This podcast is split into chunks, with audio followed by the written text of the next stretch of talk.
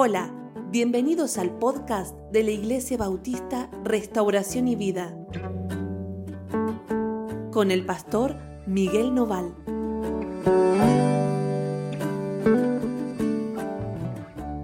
Hola, ¿cómo están? Dios los bendiga muchísimo. Estamos juntos para compartir un nuevo tiempo devocional hoy en el capítulo 5 de Éxodo. Capítulo 5 del libro de Éxodo. Vamos a leer desde el 1 hasta el 21. Ayer veíamos cómo Dios había encontrado a Moisés, se había revelado a él, le había dicho, yo soy el que soy. Y andá y decirle a los hijos de Israel, yo soy, dice que los va a sacar a ustedes de Egipto y los va a llevar a una tierra en la que fluye leche y miel. Y veíamos a un Moisés temeroso, con un montón de límites diciendo, no, Señor, no soy yo la persona apropiada para hacer esto. ¿Cómo voy a ir yo a Faraón y le voy a decir que deje ir a Israel? ¿No es cierto? No. Esto lo tiene que hacer alguien diferente, alguien mejor, alguien más preparado, no sé. Yo no soy. Y el Señor, ¿no? Incluso se había terminado enojando. ¿Por qué? Por la contraria que siempre llevaba Moisés. Está bien, Ahora el Señor le había dicho, yo voy a poner al lado tuyo a Aarón y él va a hablar por vos, porque Moisés terminó diciendo que él no sabía hablar, que era un poquito tartamudo, tenía un problema para pronunciar eh, y bueno, entonces Aarón lo tenía que ayudar y así es. Va Moisés y Aarón y se van a presentar delante de Faraón con un mensaje de parte del Dios Todopoderoso. Ahora vamos a ver qué ocurre. Así que vamos a leer. Dice, después Moisés y Aarón entraron a la presencia de Faraón y le dijeron, Jehová, el Dios de Israel, dice así, deja ir a mi pueblo a celebrarme fiesta en el desierto. ¿Está bien? Ellos entraron, le dijeron, Faraón, el Dios de Israel te va a dar un mensaje. Y el mensaje dice lo siguiente, deja ir a mi pueblo para celebrarme fiesta en el desierto. Eso es lo que Dios quiere. Esto es lo que Dios quiere. Y me, hace acordar un poquito a lo que leíamos con José. ¿Se acuerdan cuando Faraón tiene un sueño y José le interpreta el sueño y le dice, mira, Faraón, Dios te está diciendo lo que quiere hacer. En este caso era mucho más explícito el tema. Dios le iba a decir a este faraón que no era el mismo que el otro. Lo aclaro por las dudas.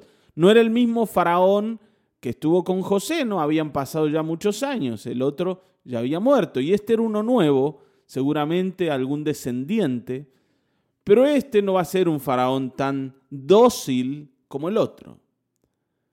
¿Por qué? Porque Faraón les respondió, dice, ¿quién es Jehová para que yo oiga su voz y deje ir Israel? Yo no conozco a Jehová, ni tampoco dejaré ir a Israel. ¿Qué respuesta, no? Y por eso el devocional de hoy eh, se llama así, ¿no? Una respuesta inesperada. Porque uno siente que cuando lleva un mensaje de Dios, la respuesta del otro lado debiera ser una respuesta de aceptación, de bienvenida. Ah, bueno, pero si vienen de parte de Dios y esto lo dice el Señor, bueno, está bien, vamos a hacerle caso. En cambio, Faraón dice, yo no sé quién es Jehová. Ellos le habían dicho, Jehová, el Dios de Israel, dice así. Y Faraón dice, a mí no me importa lo que dice Dios, ni sé quién es ese Jehová, ni voy a dejar ir Israel a ningún lado. Y por eso decía, estas son cosas que no esperamos. ¿Y qué pasa cuando nosotros nos enfrentamos con respuestas inesperadas en la vida? Cuando lo que creemos que tiene que salir bien, no sale bien. Cuando lo que creemos que tiene que ser recibido de una manera es recibido de otra, totalmente diferente. Normalmente lo que creemos que tiene que ser bien recibido es mal recibido. Y ahí es donde nosotros tenemos que estar firmes para entender que el éxito, y ojo acá, el éxito no está en que las personas acepten el mensaje, sino el éxito es simplemente poder dar ese mensaje. El encargo de Dios no era que Faraón acepte el mensaje, sino que ellos pudieran dar ese mensaje. Sabemos, y leímos el otro día, que Dios le había dicho, Faraón no los va a aceptar de entrada. Pero a pesar de eso, uno cuando va a decir algo y se prepara, ¿no? Y trata de ser elocuente y hace, a ver, vamos a hablar, espera que el otro oiga algo de lo que tengo que decir. Y esto nos pasa en todas las áreas, ¿eh? porque a veces Faraón está en casa, es, es tu mujer Faraón, es tu marido Faraón. Es ese ante quien vos te presentás a querer explicar y dar tus razones y decir cómo te parece a vos que hay que vivir la vida. Y el otro no te da ni bolilla. Está bien, ¿no? Y te dice, no voy a hacer nada de lo que me decís. Uno dice, ¿cómo puede ser? Si yo vine con toda la ilusión, con toda la intención de que me reciban, de que me oigan. Esto es muy normal en el matrimonio. Si una de las cosas eh, que más problemas trae y que, y que las personas después hablan y dicen, esto es lo que nos pasa, es esta, ¿no? Él no me oye, ella no me escucha. No nos damos bolilla entre nosotros. En cualquier momento, o yo me coloco frente a Faraón, ¿no? Con mi esposa, o yo me convierto en Faraón para ella. Y entonces hay respuestas inesperadas todo el tiempo. ¿Qué hacemos con ellas? ¿Qué hacemos cuando la persona que debería escucharnos no nos escucha? ¿Qué pasa? Entonces ellos dijeron, versículo 3, el Dios de los hebreos nos ha encontrado, Faraón. Iremos, pues, ahora, camino de tres días por el desierto, y ofreceremos sacrificios a Jehová nuestro Dios, para que no venga sobre nosotros con peste o con espada. A ver, Faraón, te lo repetimos, te lo repetimos. El Dios de Israel, el Dios de los hebreos nos ha encontrado. Vamos a ir porque si no nos va a castigar Dios. ¿Entendés, faraoncito, cómo es el tema? Yo sé que vos estás encaprichado, pero esto tiene que ser así. Y uno, ¿qué hace? Empieza a explicar un poquito como más, eh, con más detalles. A ver si el otro, ¿no es cierto? Seguro que se equivocó con lo que me dijo y ahora va a entender y va a decir, ah, sí, cierto. Tienen razón, no había entendido, ahora sí vayan, tranquilos. Y nosotros muchas veces volvemos a intentar. Ahora las respuestas van a seguir siendo las mismas. Miren, versículo 4 dice, entonces el rey de Egipto les dijo, Moisés y Aarón, ¿por qué hacéis cesar al pueblo de su trabajo? Volved a vuestras tareas. O sea, ¿qué están haciendo acá y dejan de trabajar? Por favor, vayan a hacer lo que tienen que hacer.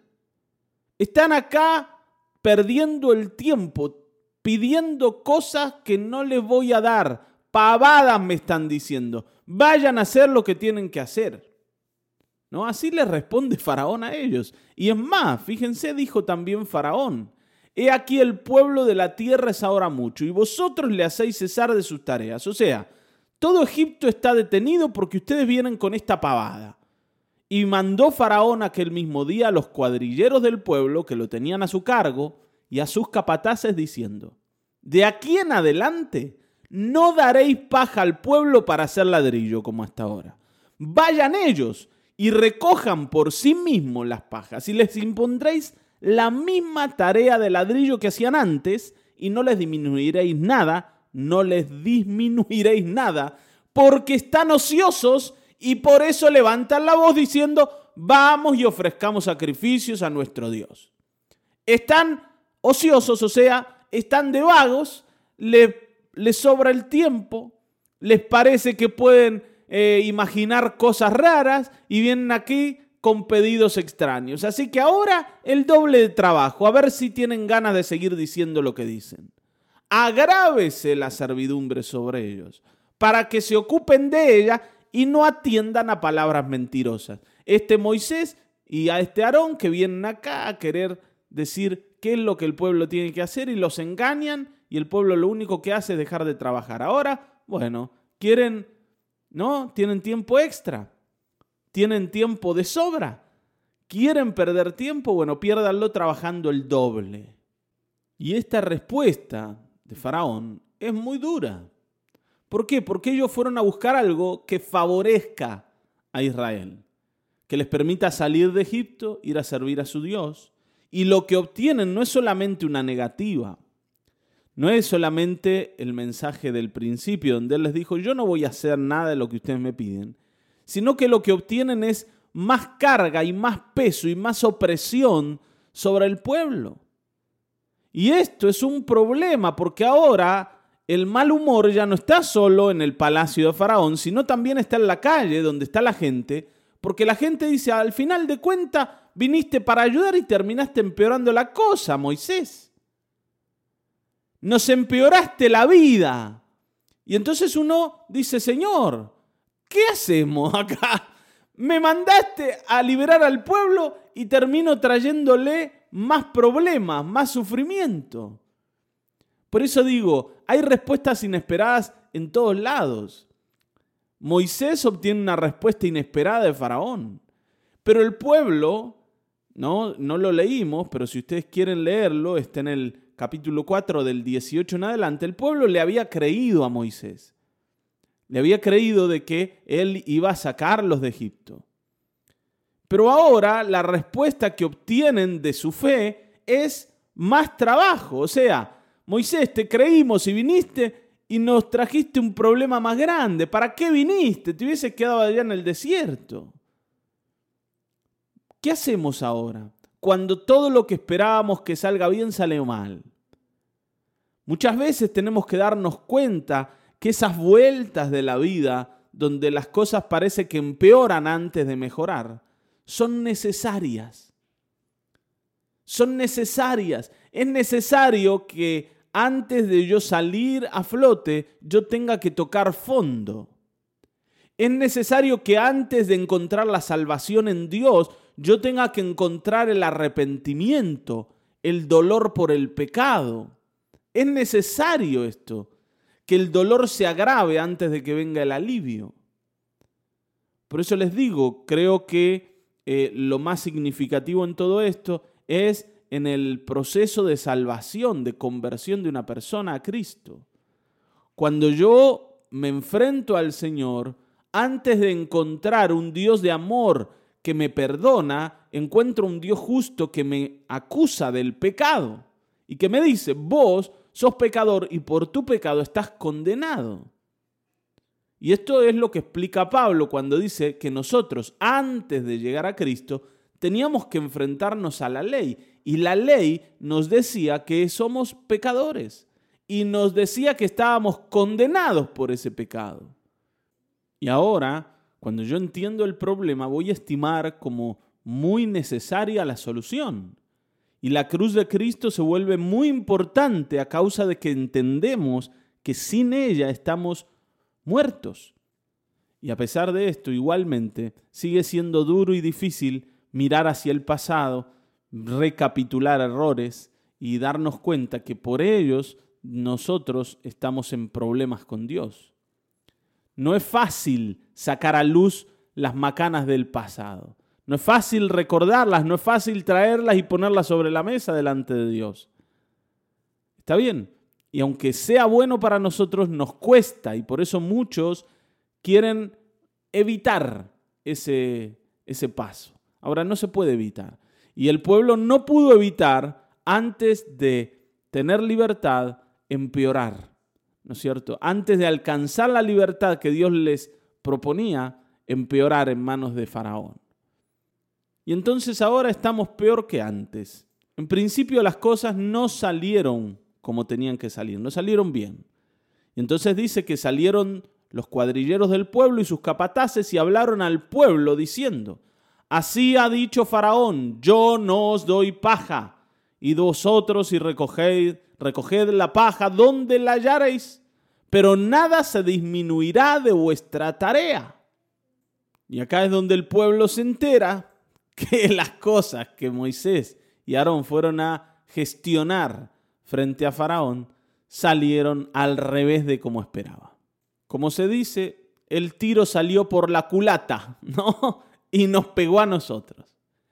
Y entonces dice que el pueblo se esparció por toda la tierra de Egipto para recoger rastrojo en lugar de paja. y los cuadrilleros los apremiaban, diciendo, acabad vuestra obra, la tarea de cada día en su día, como cuando se os daba paja. Claro, los cuadrilleros le decían que tenían que entregar la misma cantidad de ladrillo que antes, pero que ahora la materia prima la tenían que ir a buscar ellos, ya no se les iba a facilitar. Y entonces la vida de ellos se pone, como decía mi pastor, color de hormiga. Está bien, ¿no? Se pone complicadísimo. ¿Por qué? Porque ya no hay tiempo para comer, ya no hay tiempo para descansar un ratito, ya no hay tiempo para tomar un cafecito. Ahora hay que volar y así todos no sabemos si vamos a llegar a hacer lo que tenemos que hacer. Y encima, no es que eh, el capataz espera al final del día recibir los ladrillos y vos vas así con cara de no llegué, no, no llegué y bueno, esto es lo que produje y te anotan un puntito menos, ¿eh? o no te pagan horas extra. No, estos capataces, estos cuadrilleros, estaban entre ellos y los azotaban y los golpeaban para que se apuren a hacer lo que tenían que hacer y la vida de ellos se amarga en extremo. Se amarga en extremo. Está bien, ¿no? Fíjense, dice, y azotaban a los capataces de los hijos de Israel que los cuadrilleros de Faraón, habían puesto sobre ellos, diciendo, ¿por qué no habéis cumplido la tarea de ladrillo ni ayer ni hoy como antes? Tienen que cumplir con la misma cuota tienen que producir lo mismo. Y les pegaban. Y uno dice, ¿cómo puede ser que la vida con Dios sea así? Sin Dios estábamos mejor, sin Moisés estábamos mejor. Ahora estamos mal. Estamos mal. Y esto le ha pasado a mucha gente que, por ejemplo, venía del ocultismo y llega a Cristo, ¿no? Y uno le dice, mira, ahora puedes ser libre de todo lo que Satanás ha hecho en tu vida, pero en principio, ni bien llega a la iglesia, las cosas en vez de mejorar empeoran. No sé por qué. Y claro, porque Satanás, que era el que te estaba oprimiendo, el que te tenía ahí eh, esclavizado, encarcelado, no quiere dejarte ir. Y al ver que te estás escapando y te estás acercando a Cristo, lo que hace es oprimirte y dártela y castigarte a causa de que te estás alejando y querés, entre comillas, ¿no? traicionarlo y dejarlo para acercarte a otro Dios. Y te quiere demostrar que Él es el único que tiene poder sobre tu vida y que te la va a hacer pasar mal a causa de que estás eligiendo un camino diferente. Esto pasa mucho con las personas que han estado muy, eh, muy metidas en el ocultismo, muy influenciadas por el ocultismo, que han hecho acuerdos, que han hecho arreglos con el mundo espiritual para obtener favores en el pasado y ahora se quieren salir de ahí y Satanás no los deja. Porque Faraón representa representa a Satanás y Egipto representa al mundo y al pecado. ¿Está bien? Entonces acá estamos frente a un malo malo, pero recontra malo. Y cuando queremos mejorar, él lo que va a hacer es que nuestra vida empeore. Y los capataces, versículo 15, de los hijos de Israel vinieron a Faraón y se quejaron a él, diciendo, ¿por qué lo hacéis así con tus siervos? No se da paja a tus siervos. Y con todo nos dicen, haced el ladrillo.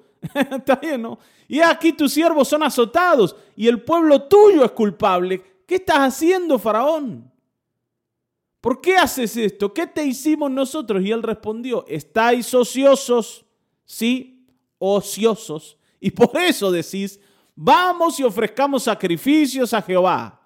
Id pues ahora y trabajad, no se os dará paja. Y habéis de entregar la misma tarea de ladrillo que antes.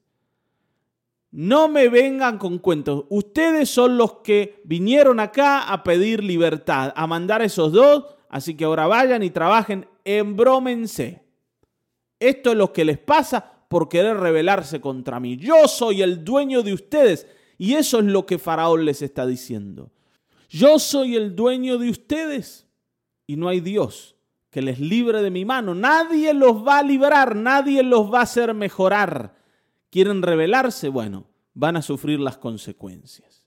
Y esto es lo que va a ocurrir y no hay forma de que las cosas cambien. Entonces los capataces de los hijos de Israel se vieron en aflicción al decírseles, no se disminuirá nada de vuestro ladrillo, de la tarea de, cada día. Y entrando a Moisés y Aarón, que estaban a la vista de ellos cuando salían de la presencia de Faraón, les dijeron, mire Jehová sobre vosotros y juzgue, pues nos habéis hecho abominables delante de Faraón y de sus siervos, poniéndoles la espada en la mano para que nos maten. Porque esto nos van a terminar matando y todo eso es culpa de ustedes. Y el pueblo acusa ahora a Moisés y Aarón y los transforma en sus enemigos. Ahora Moisés y Aarón son tan malos como es Faraón, porque son ellos los que le pusieron la espada a los egipcios para que ahora los maten, porque ellos saben que no pueden concluir la tarea que tienen que hacer. No se puede, no hay tiempo, no hay manera de hacerla. Necesitarían ser muchos más para hacer lo que tienen que hacer y así todo no llegarían. Entonces, a ver, Moisés y Aarón, ustedes son los culpables de que las cosas nos vayan mal. Y esto lo hemos oído muchas veces, ¿no? Cuando la gente viene y dice, no, pero al final vine acá y me va peor, es culpa tuya, ¿no? Es culpa tuya que me va mal. Y uno a veces en vez de ver que el malo es el faraón, él es el que está aumentando el trabajo, no Moisés y Aarón. Nosotros le cargamos las tintas al pastor y a Dios, ¿no es cierto?, detrás de todo esto. ¿Por qué? Porque, ¿qué decimos? Al final de cuenta, el problema me lo trajo el Señor. Como Adán, ¿vieron? ¿Se acuerdan de Adán en el huerto del Edén? La mujer que tú me diste, me dio y comí. Yo no quería comer, pero me diste una mala mujer, al final de cuentas. La culpa es tuya, Señor. ¿Para qué me diste esta vieja loca? Que vino y me trajo la manzanita, no, el duraznito, la bananita, y parecía linda y yo la comí y ahora me condenás a mí culpa de ella. Al final de cuentas, el problema acá sos vos. Y eso es lo que ellos le dicen. El problema no es Faraón, el problema son ustedes, no es Satanás el problema. Él ya es malo, ya sabemos, pero bueno, ya nos entendemos con Satanás. Pero con los que no nos entendemos son con ustedes y no entendemos a Dios. Y esta es la experiencia de muchos que han acercado sus vidas al Evangelio y que se encontraron con un tiempo más difícil que enfrentar que el que tenían antes sin Cristo. Y entonces dicen al final de cuentas, es Cristo el que me hace mal. No, Ojo, no es Cristo el que te hace mal. Lo que pasa es que vos sos un esclavo y tu captor no te va a dejar libre de ninguna manera por las buenas. Por supuesto, va a ser por las malas, pero hay que aguantarse allí. ¿eh? No es fácil. Ahora, hay una sola salida. La única salida es creerle al Señor y permitir que Él siga con su plan y siga adelante con lo que nos dijo que va a hacer. ¿Está bien? Cuando vos te encontrás que las cosas en vez de mejorar empeoran, lo único que te queda es seguir aferrado a la fe, porque el Dios que te dijo que iba a hacer lo que te dijo que iba a hacer, lo va a cumplir. Lo va a cumplir. Dios no se va a detener por la negativa de Faraón. Somos nosotros los que debemos ahora entender que la esclavitud es nuestro problema, no es de Dios. Nosotros somos los esclavos. Nosotros por nuestro pecado estamos esclavos, porque nos aliamos con Satanás, porque nos hicimos amigos de Él, porque fuimos a Él a buscar respuestas. Y ahora, claro, estamos en sus manos y va a intentar destruirnos a causa de este pensamiento. Si vos no sos mío, no vas a ser tampoco de nadie. Si no me servís a mí, tampoco vas a servir a Dios. Te voy a destruir y no va a haber nada en tu vida que quede con ganas de adorar a ese Cristo al que te has acercado. Y eso es lo que, eh, esto es lo que Satanás intenta hacer. Y vas a tener que ser muy valiente y perseverante para poder persistir en el camino con Cristo y obtener al final verdadera libertad, porque la libertad va a venir, pero tenemos que ser valientes para esperar esa libertad que Dios nos ha prometido. ¿Está bien? Cuando nos enfrentamos a la vida con eh, una expectativa y encontramos una respuesta incorrecta una respuesta inesperada. Cuando llegamos a Cristo y encontramos que en vez de mejorar las cosas inmediatamente, empeoran porque tenemos que librarnos de la vida antigua. Cuando nos enfrentamos a, no, en casa, al otro, al cónyuge, y encontramos también respuestas inesperadas, o a los hijos, que les pedimos que hagan una cosa y hacen otra, y uno dice, ¿por qué me pasa esto? Allí créele al Señor. Es Él el que va a poder solucionar el problema y sacarte de esa situación. Es Él el que va a actuar. Es Él el que va a traer libertad. Y es Él el que constituye para nosotros la única salida, la única respuesta posible. Persistamos en esto. Esta historia pareciera tener un mal final hasta acá. Ni Moisés obtuvo lo que esperaba ni el pueblo. En vez de transformarse en alguien estimado, Moisés se transformó en alguien odiado por Faraón y por el pueblo hasta este momento. Pero Dios sigue en el trono y Él va a hacer todo lo que dijo y lo vamos a ver. Y mirando a Moisés, mirando su sufrimiento de hoy, pero su éxito de mañana, es que nos tenemos que animar y poder decir, Señor, yo también, así como Moisés, te voy a creer. Amén. Vamos a orar. Padre, gracias.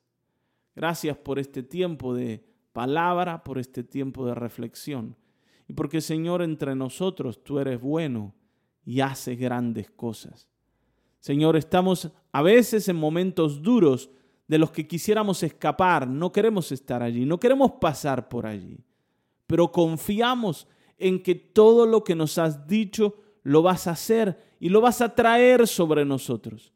Que Señor seas tú el que abre las puertas y seas tú el que da las respuestas y nosotros podamos ser valientes para permanecer a través de la fe confiando en ti. En el nombre de Cristo Jesús. Amén, amén, amén. Hasta aquí hemos llegado. Nos volveremos a encontrar en el próximo episodio de Mañanas de Restauración y Vida Dios te bendiga.